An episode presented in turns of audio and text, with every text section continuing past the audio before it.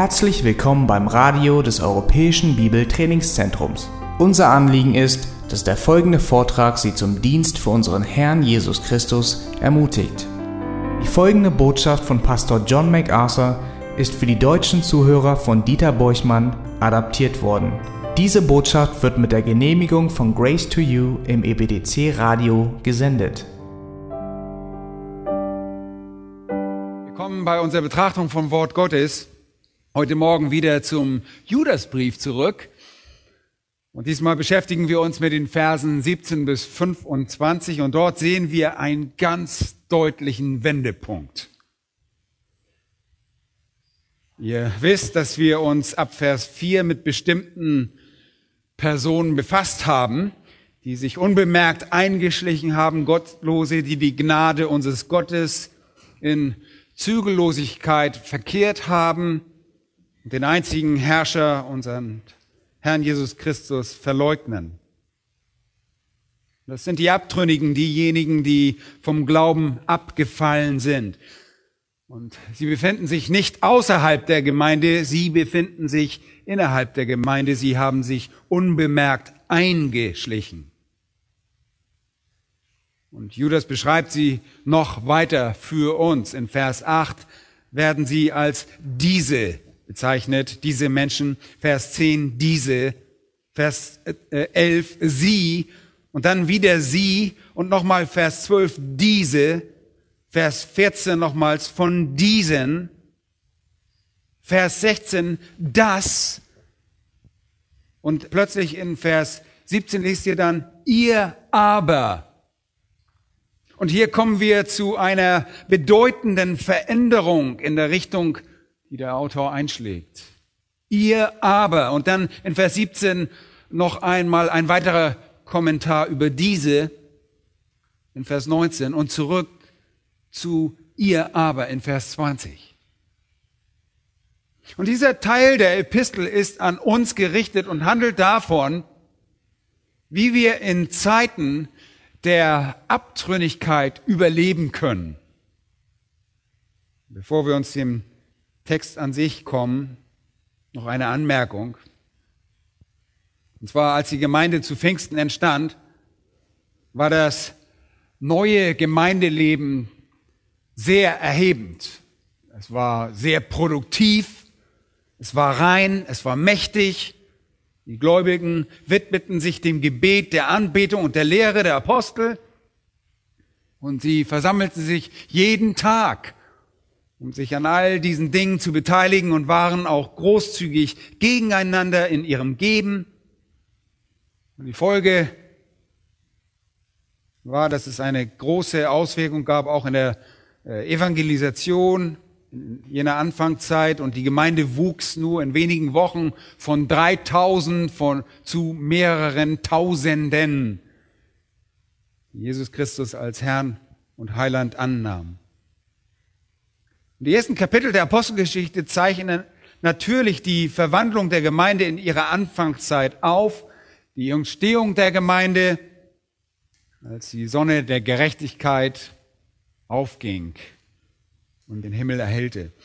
Die Gemeinde war erfüllt von, von Wahrheit, sie war erfüllt von Glauben und Liebe und Großzügigkeit und Leidenschaft für die Verlorenen und auch von Hoffnung. Und all das wurde durch die Lehre und die Verkündigung und die Schriften der Apostel Jesu Christi und jener, die mit ihnen assoziiert waren, beeinflusst. Aber selbst in der Reinheit jener Tage, als die Leidenschaft auf dem Höhepunkt war und als die Wahrheit vorherrschte und die Menschen durch ihr neu gefundenes Leben berauscht waren, selbst in dieser Anfangszeit gab der Heilige Geist den Aposteln einen Blick in die Zukunft. Indem er ihnen das gestattete, ließ der Heilige Geist sie etwas Erschreckendes, etwas sehr Furchterregendes und Unerklärliches, etwas, ehrlich gesagt, Unglaubliches sehen. Was zeigte der Heilige Geist ihnen? Was weiß sagten sie? Nun, dass Jesus zurückkehren würde, ja. Dass die Welt eines Tages zerstört werden würde? Auch, ja, das auch. Dass das Universum in einem mehr oder weniger atomaren Inferno schmelzen würde? Ja, auch das. Dass Sünder endlich gerichtet werden würden? Ja. Sie sahen die Zukunft und erhielten das als Privileg, all das zu sehen. Dass die Gläubigen entrückt würden, dass sie in die Herrlichkeit eingehen würden, dass sie belohnt werden würden, dass es ein messianisches Reich der Herrlichkeit geben würde und Christus darin auf Erden herrschen würde, dass es schließlich einen neuen Himmel und eine neue Erde geben würde, dass das Evangelium sogar bis an das Ende der Erde verkündet werden würde, dass die Gemeinde wachsen und gedeihen würde. Und die Apostel verkündeten all das und schrieben darüber und erinnerten sie an die Worte Jesu über viele dieser Themen.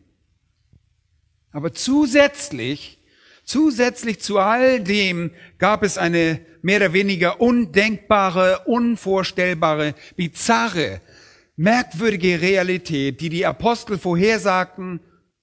Und das war, dass die Gemeinde sich von der Wahrheit abkehren würde.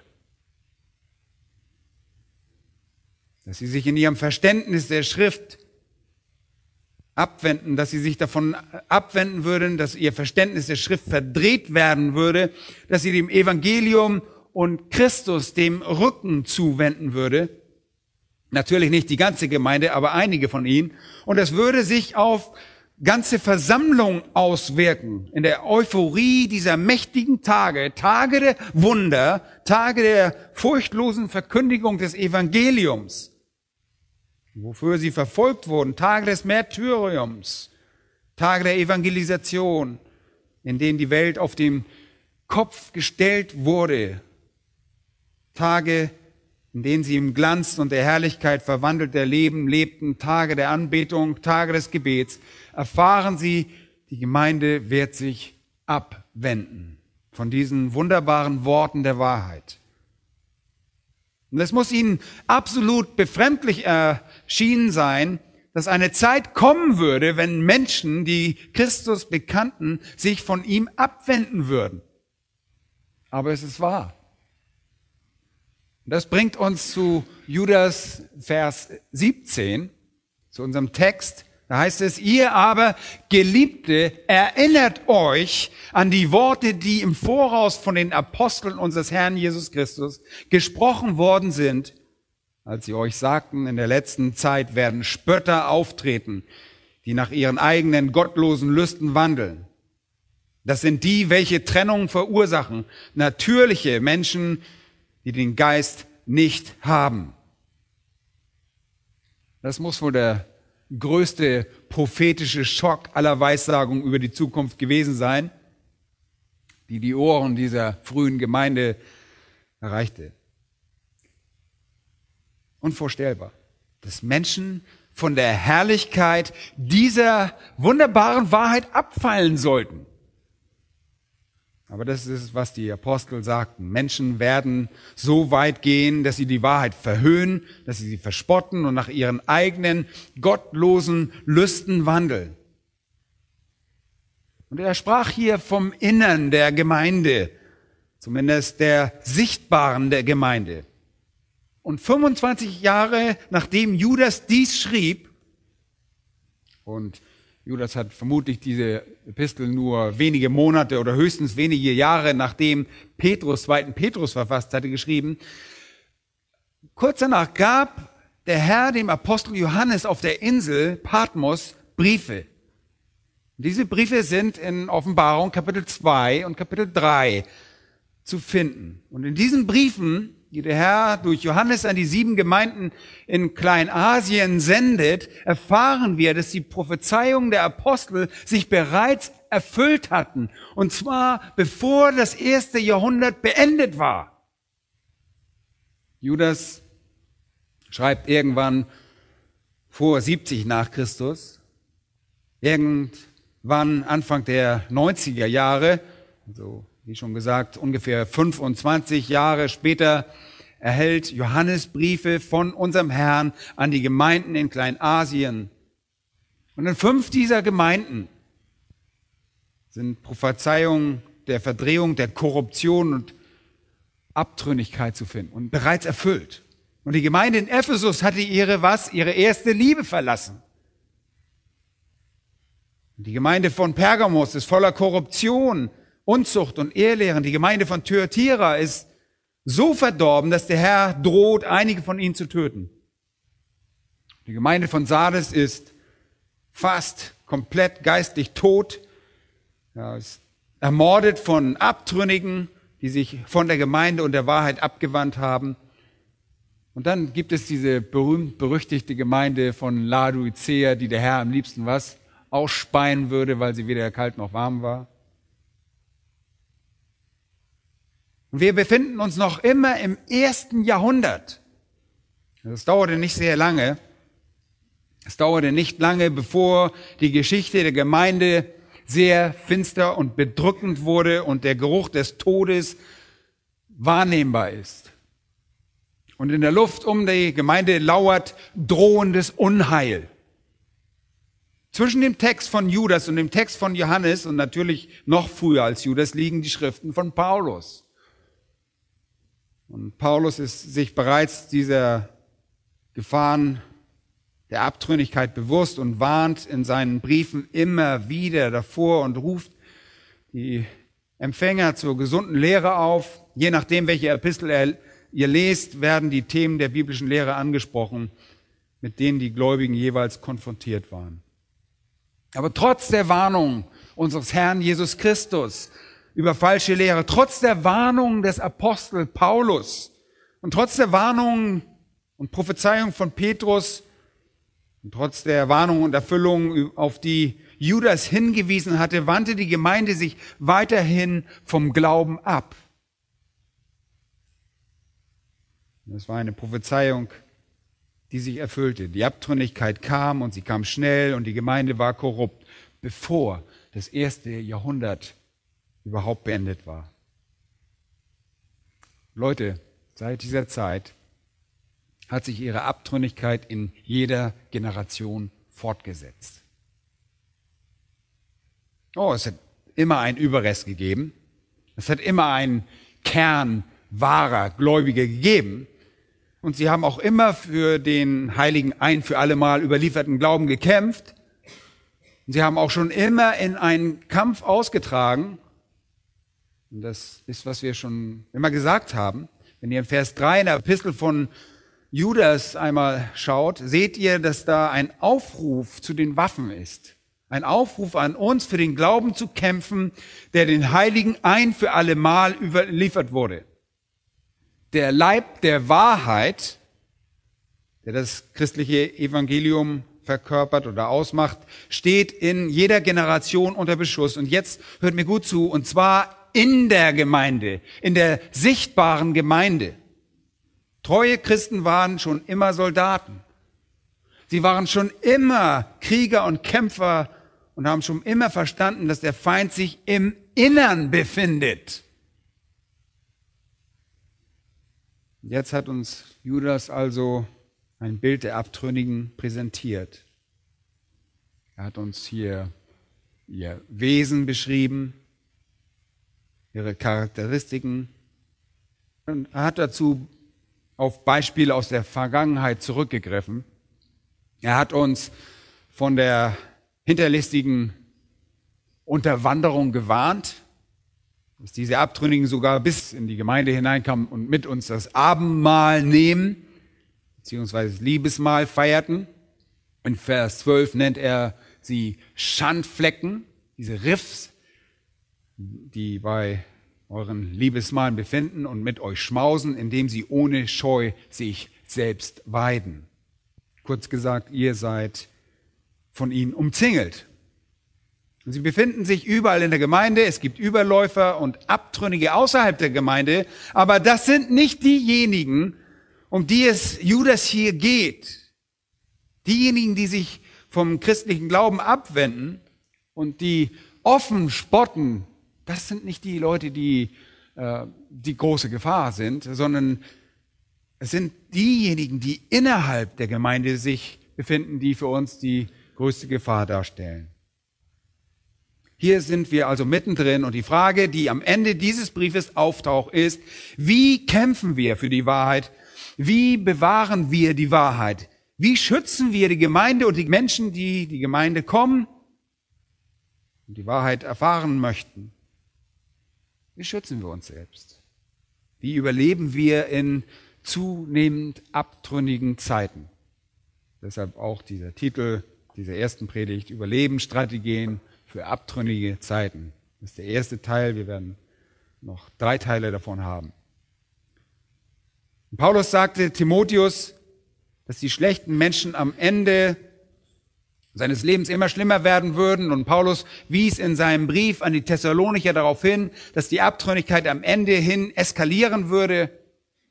Und die Frage stellt, wie überleben wir wie beschützen wir die Wahrheit? Wie können wir inmitten von Abtrünnigkeit eine siegreiche Schlacht ausführen? Die Antwort ist, sie steckt in vier notwendigen Elementen. Es gibt vier Dinge, die er uns nennt und die uns für diesen Kampf wappnen. Erstens ist, dass wir uns erinnern. Wir erinnern uns. Das zweite ist zu verharren. Und das dritte ist, die Hand gegenüber anderen auszustrecken. Das vierte ist, in Gott zu ruhen. Und wir werden dafür jeweils eine Predigt verwenden. Es folgen also noch vier Predigten, einschließlich der heutigen. Wir werden diese Verse durcharbeiten und werden dann die Dinge im Einzelnen anschauen. Wie können wir siegreich in Zeiten der Abtrünnigkeit überleben? Erstens, indem wir uns erinnern. Erinnern. Und dafür möchte ich euch nochmal zu dem Text zurückbringen, den ich euch gerade vorgelesen habe, Vers 17 und 18. Ihr aber Geliebte, erinnert euch an die Worte, die im Voraus von den Aposteln unseres Herrn Jesus Christus gesprochen sind als sie euch sagten, in der letzten Zeit werden Spötter auftreten, die nach ihren eigenen Lüsten wandeln. Er spricht hier über das Innere der Gemeinde, diejenigen, die die Wahrheit tatsächlich verhöhnen und aufgrund ihrer Raffinesse gewissermaßen davonkommen. Mit anderen Worten sagt er hier, denkt daran, dass euch gesagt wurde, so würde es sein. Und das ist sehr wichtig. Warum? Warum würde unser Herr sich bemühen, uns solch eine Prophezeiung bekannt zu machen? Warum würde unser Herr sich bemühen, die Apostel darüber zu informieren, damit sie es uns mitteilen könnten? Und die offensichtliche Antwort darauf lautet, dass wir nicht, was? Überrascht sind. Damit wir nicht überrascht sind, wenn es passiert. Wenn etwas schief geht, solltet ihr euch also daran erinnern, dass nichts passiert, das nicht bereits in der Vergangenheit geschehen ist. In Vers 5 deutet er das an. Ich will euch aber daran erinnern, schon in Vers 5. Obgleich ihr dies ja schon wisst, dass der Herr, nachdem er das Volk aus dem Land Ägypten errettet hatte, das zweite Mal diejenigen vertilgte, die nicht glaubten. Und er fährt fort mit den Engeln, die von ihrem ersten Zustand abgefallen sind und danach beschreibt er Sodom und Gomorra und er sagt quasi, ich habe euch bereits an die Abtrünnigkeit der, der Vergangenheit erinnert. Und darüber wisst ihr Bescheid. Ihr wisst über diejenigen, über die Abtrünnigen in Israel Bescheid, die aus Ägypten herausgeführt wurden, anschließend vom Glauben abfielen und vernichtet wurden, weil sie sich gegen eben jenen Gott wandten, der sie zuvor erlöst hatte. Und ihr wisst auch über die Engel Bescheid die in Gottes heiliger Gegenwart waren und abtrünnig wurden, die von ihm sich abwandten und gerichtet wurden. In dem großen Tag erwartet sie Finsternis. Und ihr wisst auch über was Sodom und Gomorra Bescheid und wie sie die Unzucht bis zum Äußersten trieben und die Strafe eines ewigen Feuers erleiden müssen, die sie bereits angetreten haben. Und ihr wisst also, dass Abtrünniges nichts Neues ist. Absolut nichts Neues. Es gab sie schon in der Vergangenheit, es gab sie schon immer und es wird sie auch in der Zukunft geben. Wundert euch nicht, so wird es sein. Auf der einen Seite scheint das unbehaglich, auf der anderen Seite ist es aber ein Trost. Einerseits scheint das entmutigend, andererseits ist es tatsächlich ermutigend. Einerseits scheint es schockierend, auf der anderen Seite überhaupt nicht schockierend. Falsche Lehrer gibt es überall und zu jeder Zeit. Leute, warum sollten wir überrascht sein, dass sie auftauchen? Abtrünnigkeit hat es schon immer gegeben. Es gab sie in Israel nach der größten Erlösung durch Gott. Es gab sie sogar im Himmel, im Thronsaal Gottes. Warum sollten wir erwarten, dass die Gemeinde von solcher Abtrünnigkeit irgendwie verschont wird? Judas bekräftigt übrigens auch die Inspiration der Autorität der Schrift, indem er bekräftigt, dass das, was sie in der bereits sichtbaren Abtrünnigkeit sehen, das ist, was vorhergesagt worden war. Ihr könnt auf das vertrauen, was die Schrift sagt. Selbst wenn sie Abtrünnigkeit vorhersagt. Er sagt also zum zweiten Mal, ihr sollt euch erinnern. Vers 5 habe ich euch gesagt, ihr sollt euch an das erinnert, was in der Vergangenheit geschehen ist. Und jetzt sage ich euch, ihr sollt euch an das erinnern, was für die Zukunft vorausgesagt worden war. Wisst ihr, jeder gute Lehrer weiß, wie wichtig Erinnerung ist. Und ich selbst erinnere mich auch gerne an das, was Petrus geschrieben hat, weil Petrus verstand, wie wichtig Erinnerungen sind. Im 2. Petrus 1.12 schreibt er, darum will ich es nicht versäumen, euch stets an diese Dinge zu erinnern, obwohl ihr sie kennt und in der bei euch vorhandenen Wahrheit fest gegründet seid. Ja, für euch ist es auch nichts Neues. Ich halte es für richtig, schreibt Petrus, solange ich in diesem Leibeszelt bin, euch aufzuwecken, indem ich euch erinnere. Mit anderen Worten sagt er, bis ich meines Leibeszelt niederlege, bis ich also sterbe, werde ich fortfahren, euch zu erinnern. Vers 15 also, damit ihr euch nach meinem Abschied jederzeit diese Dinge in Erinnerung rufen könnt. Es ist sehr wichtig, erinnert zu werden. Und es ist wichtig, an die Dinge erinnert zu werden, die vorhergesagt wurden, damit wir nicht überrascht sind wenn sie eintreten. Und der erste Punkt, mit dem wir beginnen müssen, ist also die Erinnerung. Ich sage euch, als Lehrer von Gottes Wort führen wir einen Kampf. Und dieser Kampf wird sich in der Zukunft nicht verändern. Und wir führen den schon lange. Und ab und zu frage ich mich, warum es so schwer sein muss, und ich frage mich auch, warum es so sein muss. Und dann erinnere ich mich wieder daran, was Gott sagte. Er sagt, das wird so sein. Es würde so sein. Das hat er gesagt. Und das gibt mir, wenn ich ganz offen mit euch rede, und das tue ich eigentlich immer, das gibt mir einen wirklich großen Trost. Das ist Trost für mich. Wenn Gott das nicht gesagt hätte, würde ich mich fragen, ob ihn vielleicht jemand entthront hätte. Ja, oder vielleicht eine weitere Revolte im Himmel gegeben hat oder dass er, und diese Revolte vielleicht diesmal erfolgreich war. Ich würde mich fühlen wie Jesaja in Jesaja Kapitel 5, nachdem Gott ihm all die schrecklichen Flüche über Israel aufgelistet und er sich seinem Propheten Kopf kratzt und sich fragt, was wohl los ist. Gott spricht vom Gericht und Jesaja wundert sich, was mit den Verheißungen und dem Bund ist und Gott sagt ihm, wie viel Zerstörung er bringen wird und wie viel Abfall vom Glauben es dort in Israel gibt und wie viel Abtrünnigkeit und wie viel Sünde. In Kapitel 6 von Jesaja, haben wir schon heute Morgen gehört, geht dieser zum Tempel und ich bin ganz sicher, er ging dorthin, um Gott seine Seele auszuschütten, um sicher zu gehen, dass Gott noch immer auf dem Thron sitzt. Und als er den Tempel betritt, hat er eine Vision, die dort in Kapitel 6, 1 beginnt. Und dort sieht er den Herrn sitzen auf einem hohen und erhabenen Thron. Und das war erstaunlich für ihn. Das war ein gewaltiger Moment des Trostes.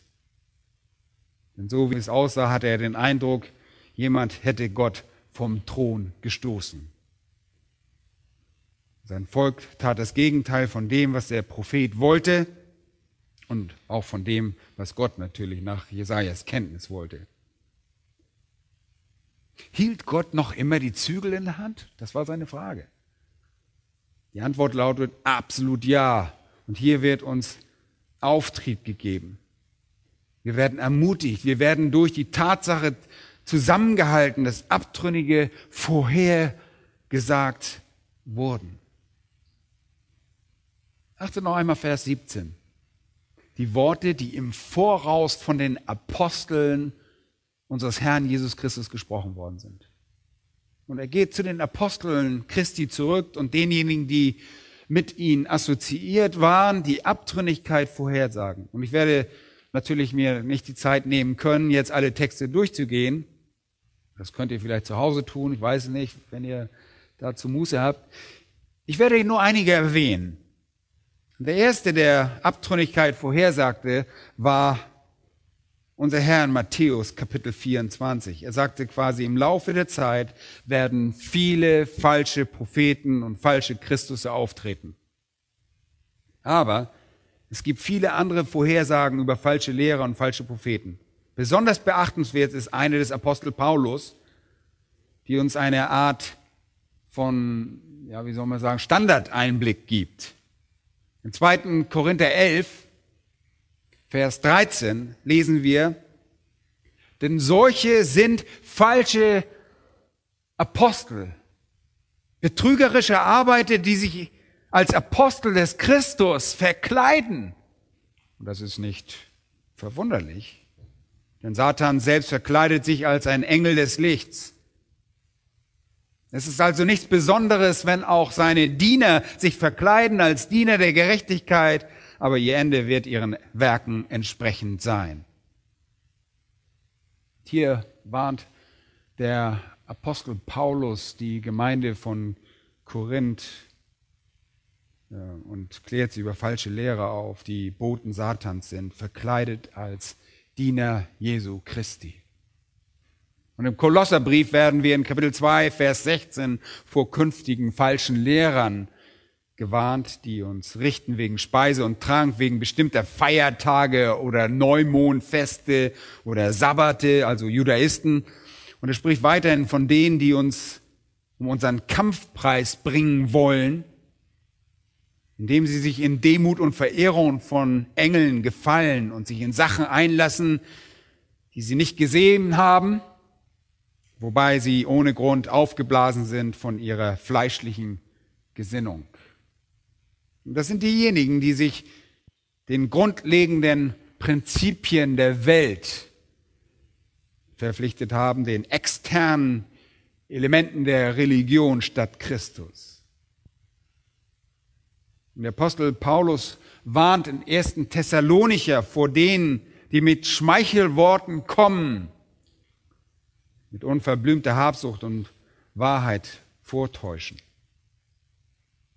Und in 2. Thessalonicher werden wir gewarnt, dass ein Geheimnis der Gesetzlosigkeit kommen wird, das schon am Wirken ist.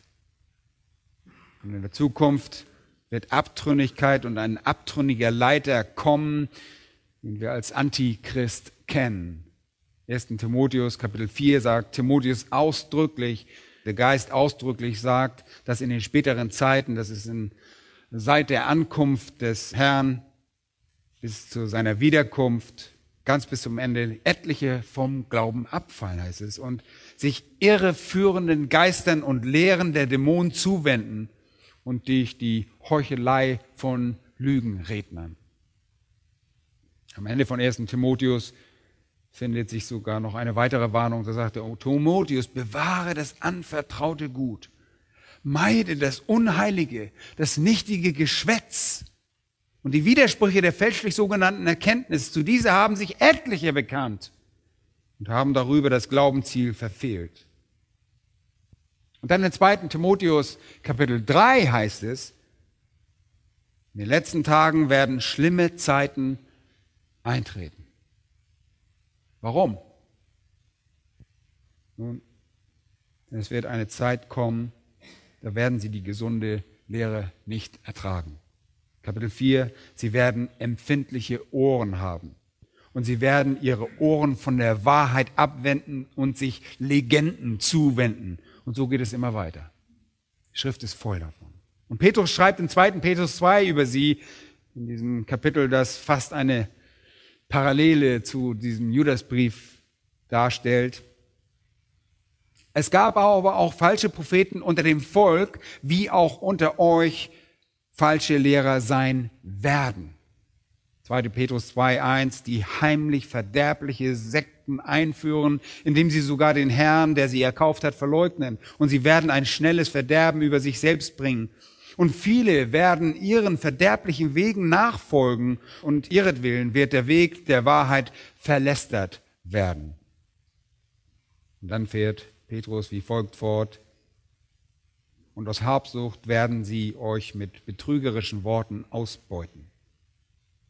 Aber das Gericht über sie ist längst vorbereitet und ihr Verderben schlummert nicht.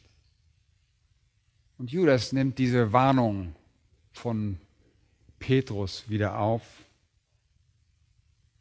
Und später, ungefähr 20 oder 25 Jahre danach, als Johannes schreibt, erhält er diese Warnung aufrecht. Und 1. Johannes 2, Vers 19 lesen wir, sie sind von uns ausgegangen, aber sie waren nicht von uns. Denn wenn sie von uns gewesen wären, so wären sie bei uns geblieben. Aber es sollte offenbar werden, dass sie alle nicht von uns sind. Und Johannes 4 heißt es, glaubt nicht jeden Geist, sondern prüft die Geister, ob sie aus Gott sind. Denn es sind viele falsche Propheten in die Welt ausgegangen. Und 2. Johannes, denn viele Verführer sind in die Welt hineingekommen, die nicht bekennen, dass Jesus Christus im Fleisch gekommen ist. Das ist der Verführer und der Antichrist. Mein, alle Autoren warnen uns. Aber zurück zu Judas. Judas erinnert, er sagt, erinnert euch an die Worte, die im Voraus von den Aposteln unseres Herrn Jesus Christus gesprochen worden sind, als sie euch sagten, und hier steht das Verb im Imperfekt. Das bedeutet, dass viele von ihnen bei ihren vielen Gelegenheiten sagen, in den letzten Zeit werden Spötter auftreten, die nach ihren eigenen gottlosen Lüsten wandeln. Überhaupt keine Überraschung. Und Judas konzentriert sich hier besonders auf 2. Petrus, weil das im Prinzip genau das ist, was dieser in 2. Petrus 3, Vers 3 sagte. Er sagte, dabei sollt ihr vor allem das erkennen, dass am Ende der Tage Spötter kommen werden, die nach ihren eigenen Lüsten wandeln. Das ist beinahe ein Zitat. Aber während er Petrus zitiert, sagt er, dass alle Apostel uns das gesagt haben. Und dass es keine Überraschung für uns sein sollte. Petrus verwendet das Wort Spötter und Judas verwendet das Wort Spötter in Vers 18. Und dieses Wort ist nur in diesen beiden Versen im Neuen Testament enthalten. Ein deutlicher Hinweis darauf, dass Judas hier von Petrus zitiert. Und da Petrus ein Apostel ist und Judas nicht, ist das einer der Gründe dafür, warum wir auch Schlussfolgern, dass Petrus die zweite Epistel vor Judas schrieb. Judas zitiert dies von Petrus und nennt ihn ein Apostel. Aber Petrus war nicht der Einzige, der das sagte. Die Botschaft war überall und wir wissen das, weil er sagt, ihr solltet euch an die Worte erinnern, die die Apostel gesprochen haben. Damit wissen wir, dass eines der Elemente aller apostolischer Verkündigung, die von Petrus zusammengefasst wird, aber auch ein Element in allem, die künftige Abtrünnigkeit war. Ein Element, eine Sache, die die Apostel verkündigt haben, war dieses, diese eine Sache, dass Abtrünnigkeit kommen würde. In Vers 10 wird ihr Spott beschrieben. Sie verlästern Dinge, die sie nicht verstehen. Was sie aber von Natur, wie die unvernünftigen Tiere wissen, darin verderben sie sich. Und sie verspotten die Dinge, die sie nicht begreifen können. Sie behandeln die Wahrheit mit Verachtung und sie behandeln die Wahrheit mit Hohn. Aber es ist die Wahrheit, die sie einst bekannt haben und noch immer bekennen und das macht sie so gefährlich. Weil sie sind nicht aus der Gemeinde herausgegangen. Sie bleiben dabei und bekennen sich noch dazu. Und bitte nehmt zur Kenntnis, dass in Vers 17 heißt, wir sollten uns an die Worte erinnern.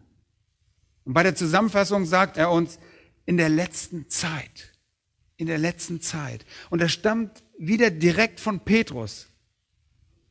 Aber es ist auch das, was der Apostel Paulus sagte, sehr ähnlich und auch dem, was Johannes später sagen würde, in der letzten Zeit.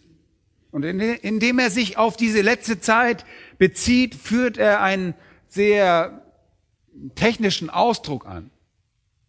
In der letzten Zeit ist ein sehr spezifischer Ausdruck, der sich auf den Zeitraum von der ersten Ankunft des Messias bis zu seiner Wiederkunft bezieht. Leute, wir befinden uns in dieser Zeit. Diese Art von Sprache taucht im zweiten Kapitel des Apostelgeschichte auf. Sie taucht in den Episteln auf. Sie wird in 2. Timotheus 3.1 verwendet. Jakobus verwendet sie, Kapitel 5, Vers 3. Und auch Petrus, 1. Petrus 1, 5. Ihr braucht das nicht alles mitschreiben, aber ich möchte es nur erwähnen. Und auch 1. Petrus 1, 20. Johannes verwendet sie in 1. Johannes 2, 18. Sie erscheint sogar im Hebräerbrief Ebenso wie in Hebräer 1. Da heißt es, nachdem Gott in vergangenen Zeiten vielfältig und auf vielerlei Weise zu den Vätern geredet hat, durch die Propheten, hat er in diesen letzten Tagen zu uns geredet durch den Sohn. Die letzten Tage begannen, als Gott durch seinen Sohn sprach. Die letzten Tage begannen, als sein Sohn kam. Und die Prophezeiung lautet also, dass es in der letzten Zeit, und Johannes schreibt, es ist die letzte Zeit, meine Kinder, dass es Abtrünnigkeit geben wird. Überraschung, wenn wir das erleben? Nö, überhaupt nicht. Und die Spötter werden immer von derselben Sache angetrieben. Sie wandeln nach ihren eigenen gottlosen Lüsten. Immer dieselbe Sache. Wir haben uns mit all dem schon in Vers 4 beschäftigt. Es sind Gottlose, die im Prinzip von ihrer Zügellosigkeit, von ihrer Gottlosigkeit immer nur angetrieben werden. Das ist relativ einfach. Aber jetzt zu Vers 15, wo sie als Gottlose bezeichnet werden, die gottlose Werke auf gottlose Weise verrichten. Und Vers 16, sie wandeln nach ihren eigenen Lüsten. Ich meine, es läuft darauf hinaus, wenn ihr vorgebt, ein religiöser Mensch zu sein, ein christlicher Lehrer oder Prediger oder was auch immer, euer Herz jedoch nie verwandelt wurde. Sie geben das vor, aber ihr Herz ist nicht tatsächlich verwandelt. Denn es ist alles im Innern böse. Es ist verachtenswert. Es herrscht böse Leidenschaft und es gibt gottlose Lüste. Und das ist wirklich alles, wozu sie fähig sind. Nichts anderem. Petrus sagt, sie verspotten die Wiederkunft Christi. In 2. Petrus Kapitel 3 sagt Petrus, dass am Ende der Tage Spötter kommen werden, die die Wiederkunft Christi verspotten. Machen sich absolut lächerlich darüber. Und hier sagt Judas, dass sie das Gesetz Gottes verspotten. Sie verspotten das Gesetz Gottes und damit die Wiederkunft Christi und da gibt es wirklich eine Verbindung. Wisst ihr, warum Menschen die Wiederkunft Christi nicht eingestehen wollen? Warum? Weil die Wiederkunft Christi mit dem Gericht verbunden ist.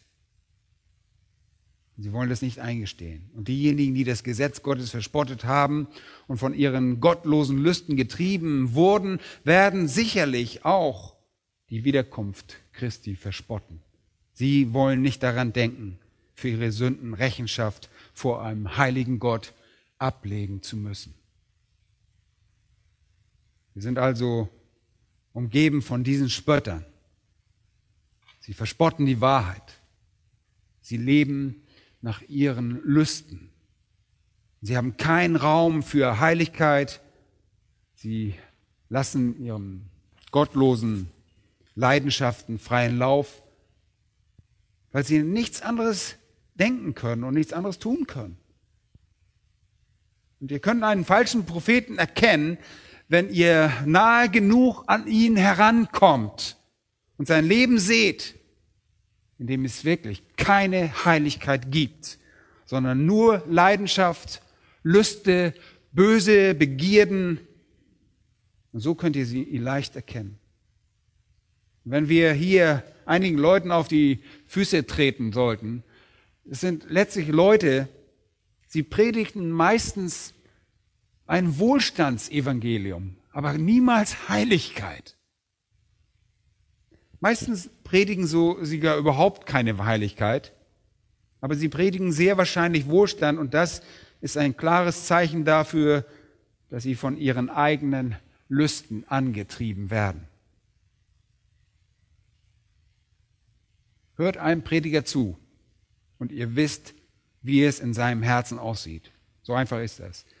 Sie wollen von materiellen Wohlstand sprechen. Sie wollen von der Freiheit in Christus sprechen. Sie wollen von persönlicher Befriedigung und Erfüllung sprechen. Und all das ist einfach eine Unfähigkeit, irgendwas anderes zu sprechen. Ihre eigene Zügellosigkeit wollen sie damit vertuschen. Und das Wohlstandsevangelium, ihr Lieben, ist eine Form von gerechtfertigten Lüsten, die diejenigen verspottet, welche wahrhaftig nach der Gerechtigkeit hungern. Falsche Lehrer sind im Innern böse. Und sie geben sich der Erhöhung ihres eigenen Statuses hin und verspotten die Wahrheit. Und ob sie es nun offen tun, ganz offensichtlich oder verhohlen tun, Sie verspotten die Wahrheit und wandeln nach ihren Lüsten. Und wir sind also nicht überrascht, wenn wir von irgendwelchen Skandalen hören, von angeblichen Gottesdienern. Wir sind überhaupt nicht überrascht, wenn wir von solchen Skandalen hören, weil sie sind materialistisch eingestellt. Wir sind nicht überrascht, dass sie leben, um ihre persönlichen Lüste zu befriedigen und keine Grenzen kennen. Denn die Bibel sagt uns, dass das der Fall sein wird. Judas hat aber noch mehr zu sagen über diese Abtrünnigen. Erst nochmal kurz zusammenfassen, Vers 19, und dann müssen wir aufhören, leider, weil das andere zweite Punkt geht zu lange. Er sagt, das sind die, und hier finden wir ein weiteres. Die, eine weitere Reflexion über die Menschen, das sind die, welche Trennung verursachen. Und das ist, das ist sehr interessant. Sie sind immer diejenigen, die behaupten, Heilige zu sein. Sie sind die, die Trennung verursachen, heißt es in der Schlachter, natürliche Menschen, die den Geist nicht haben. Sie sind immer diejenigen, die behaupten, den Heiligen Geist zu haben und die dabei denken, dass jeder, der nicht mit ihnen einer Meinung ist, diejenigen sind, die Trennung verursachen. Aber wirklich, sie sind es. Sie sind diejenigen, die die Trennung verursachen. Man muss das ein bisschen erklären, weil das eine sehr schwer fassbare Vorstellung ist, wenn ihr nicht zu dem Griechischen hier zurückgeht. Es ist wahr, Abtrünnige verursachen Trennung in der Gemeinde, weil es immer eine Trennung zwischen Wahrheit und Ehrlehre geben wird. Sie verursachen also Trennung. Das ist gar keine Frage, also von Gruppen. Aber hier steckt mehr drin als nur diese Auswirkung. Da ist noch der Kern ihrer spezifischen Vorhergehensweise. Das hier verwendete Wort das Verb apodiorizo, das wirklich nur hier auftaucht, das nennt man ein Hapax legomena, es wird nur dieses eine Mal verwendet, bedeutet eine Unterscheidung vorzunehmen. Okay, eine Unterscheidung vorzunehmen. Es ist nicht so sehr, dass sie eine Trennung verursachen, das tun sie ja, aber das ist die Auswirkung der falschen Lehre. Die Wahrheit und Lügen sind getrennt. Aber es ist hier der Gedanke, dass sie Unterscheidungen vornehmen. Einfach ausgedrückt glauben sie, sie seien überlegen. In dem Sinne verursachen sie Trennung. Sie glauben, sie stünden über allem.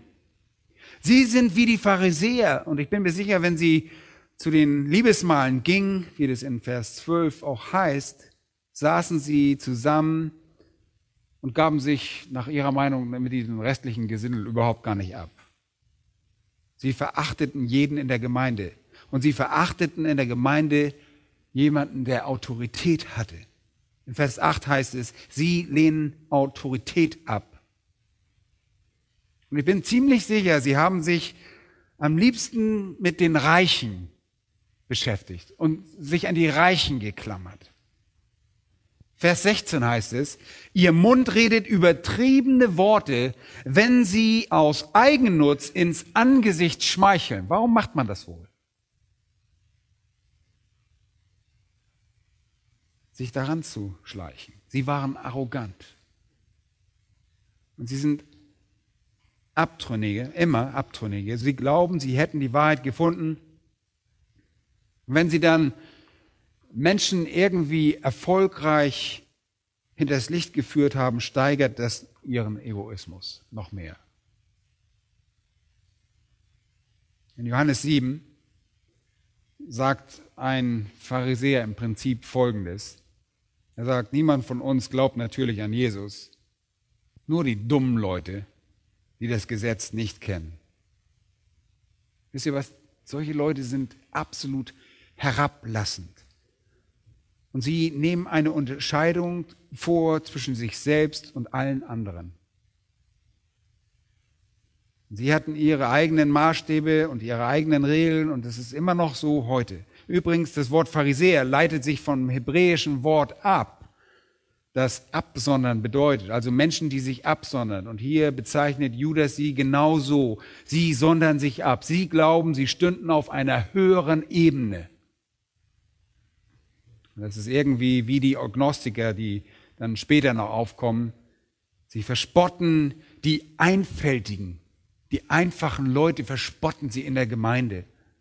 Sie verspotten diejenigen, die das Wort für bare Münze nehmen und sich bemühen, es einzuhalten. Und sie verurteilen wahre Gläubige als nicht intellektuell oder nicht ausreichend gläubig, als nicht erhöht. Vielleicht war dieser Diotrephes einer von diesen, äh, dem wir auch im dritten Johannesbrief, Vers 9, begegnen. Erinnert euch, der wollte immer einer von denen was sein? Der wollte der Erste sein. Er wollte der Erste sein. Und sie verursachen ganz gewisse Trennung, aber sie haben darüber hinaus noch eine überzogene Meinung von sich selbst. Sie sind so von sich eingenommen. Sie sehen sich selbst als die Elite an. Und je erfolgreicher sie in ihrer Täuschung sind, je selbstbewusster werden sie in ihrer Überlegenheit und sie werden so eingebildet und so überlegen in ihrer eigenen Vorstellung, dass sie mit ihrer Eigenwerbung und Selbsterhöhung die Grenzen weit, weit überschreiten. Aber nicht nur das. Schaut mal, sie sind natürliche Menschen. Das ist eine interessante Übersetzung. Wir wissen nicht genau, was sich der Übersetzungsausschuss wirklich dabei gedacht hat, dieses Wort als natürliche zu übersetzen. Das griechische Wort, hier der Begriff ist Psychikoi, Psyche ist Seele. Und das Wort bedeutet buchstäblich, sie sind sinnlich. Sie sind seelisch. Für die Griechen beinhaltete das die Vorstellung des Physischen. Alles drehte sich um die Psyche und um den Körper. Und die Tiere haben eine Psyche, ebenso wie Pflanzen. Alles, was lebt und atmet und physisch existiert, ist Psyche. Sie waren sinnlich und seelisch. Pneuma dagegen ist ein anderes Wort, das im Griechischen das Wort für den Geist, der ist einzig dem Menschen vorbehalten. Er ist in der Lage, logisch zu denken. Er ist in der Lage, Beziehungen zu führen. Er ist in der Lage zu kommunizieren. Er ist sich seiner selbst bewusst und kann Gott kennen. Die Abtrünnigen sind nicht Pneuma, sie sind Psyche. Wir könnten sagen, sie sind nicht Pneumatikos, sie sind nicht des Geistes, sondern Psychikos, der Sinne.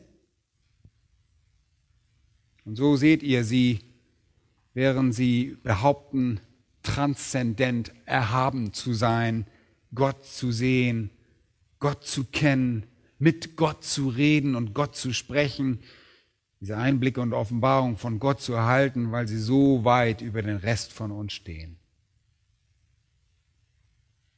Gott spricht mit ihnen und Gott gibt ihnen angeblich private Unterrichtsstunden, Privataudienzen, private Botschaften. Damit erheben sie sich über alle anderen. Sie haben angeblich Kenntnisse und Einblicke, die über unsere hinausgehen. Aber in Wahrheit tut Gott überhaupt nichts mit ihnen. Er macht gar nichts mit ihnen. Denn der letzte Kommentar über sie lautet, dass sie den Geist nicht haben. Viel deutlicher geht es nicht mehr, oder? Sie haben den Geist Gottes nicht. Sie sind physisch am Leben, aber sie sind geistlich tot. Sie sind sinnlich, nicht geistlich. Nehmt euch eine Gruppe von falschen Lehrern und stellt sie alle mal in Reih und Glied auf und sagt ihnen, ihr kennt Gott nicht. Ihr kennt die Wahrheit nicht. Ihr habt ein Leben und könnt niemanden zur Wahrheit führen und ihr seid nicht geistlich. Ihr seid nicht erhöht. Ihr habt eine wilde Reaktion darauf. Das kann ich euch sagen. Wenn ihr ihnen sagt, ihr habt kein geistliches Leben, dann sprecht ihr die Wahrheit. In Wahrheit seid ihr sinnlich und seelisch, können wir ihnen sagen, und ganz und gar des Heiligen Geistes beraubt. Mit anderen Worten, seid ihr Betrüger. Ihr gebt vor, etwas zu sein, was ihr nicht seid. Und das ist gefährlich. Das ist so gefährlich. Und wenn wir das sagen, dann sprechen wir die Wahrheit. Dennoch stolzieren sie umher, als gehörten sie irgendeiner äh, geheiligten Aristokratie an, der Elite, den Erhabenen, den Menschen mit geheimen Erkenntnissen, mit Botschaften von Gott, mit tieferen Einblicken in die Schrift. Hier steht es. Sie haben den Geist nicht. Sie werden vom Fleisch dominiert. Sie sind sinnlich, religiöse Betrüger. Sie tragen ihre Religion zur Schau, ihre Spiritualität. Sie bieten sich als ein Sprachrohr Gottes an, als Sprachrohr Christi und sogar als Ausleger der Bibel. Aber das sind sie nicht. Und dennoch folgen ihnen Millionen von Menschen. Seht ihr, warum das so gefährlich ist? Das sind geistliche Terroristen. Vielleicht sind sie Pastoren in Gemeinden. Vielleicht stehen sie irgendwelchen Denominationen vor, Konfessionen. Vielleicht leiten sie Bewegungen, vielleicht leiten sie einen Rat, Kongresse, christliche Schulen. Vielleicht sind sie die Häupter von Weltreligionen. Vielleicht sind sie für einige die großen Fernsehhelden. Sie denken, sie seien die geistliche Elite und das glauben auch ihre Anhänger leider. Sie sind Betrüger, die von ihren Lüsten beherrscht werden und den Geist Gottes nicht haben. Und ihre Religion ist eine verdrehte Art des Christentums. Und das bietet ihrer Heuchelei, diese Art von Christentum bietet der Heuchelei viel, viel Platz. Und da toben sie sich richtig aus. Unsere erste Reaktion auf die uns umgebende Welt von Abtrünnigen ist also was? Wir müssen uns daran erinnern, dass es gesagt worden ist, dass sie kommen würden. Die Apostel sagten, sie würden kommen. Und sie gaben uns klar erkennbare Charakteristiken, anhand derer wir sie erkennen können.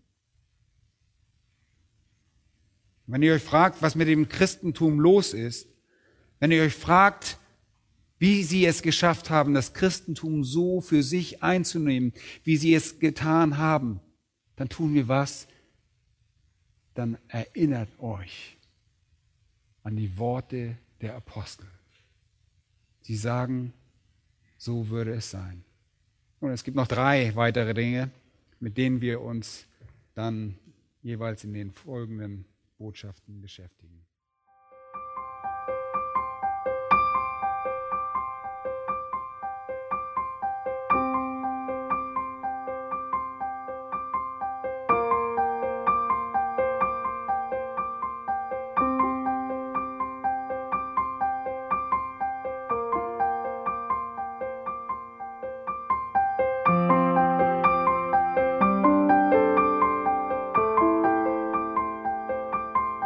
Alle Vorträge unseres Programms, Bücher, DVDs und vieles mehr können Sie bei uns unter www.ebtc-media.org erhalten.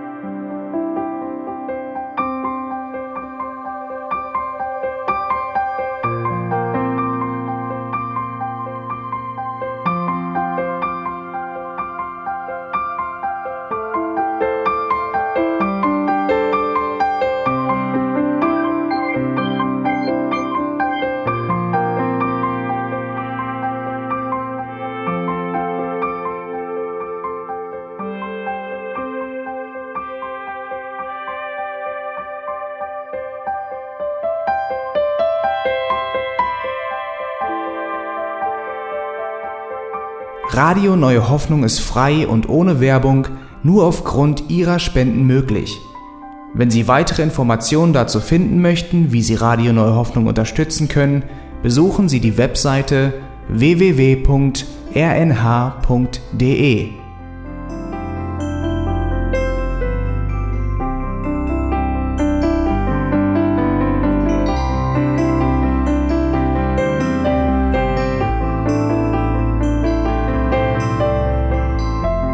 Sendezeiten des EBTC sind Montag, Mittwoch, Freitag und Samstag jeweils von 10 bis 11 Uhr.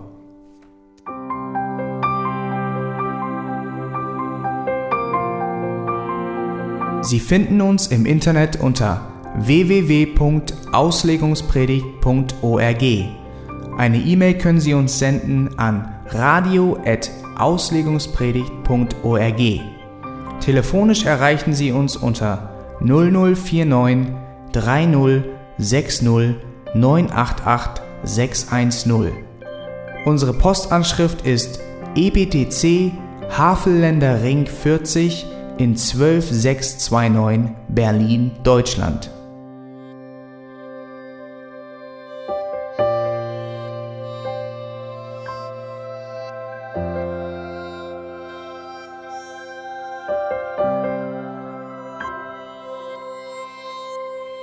Auf Wiedersehen und bis zum nächsten Mal beim EBTC Radio.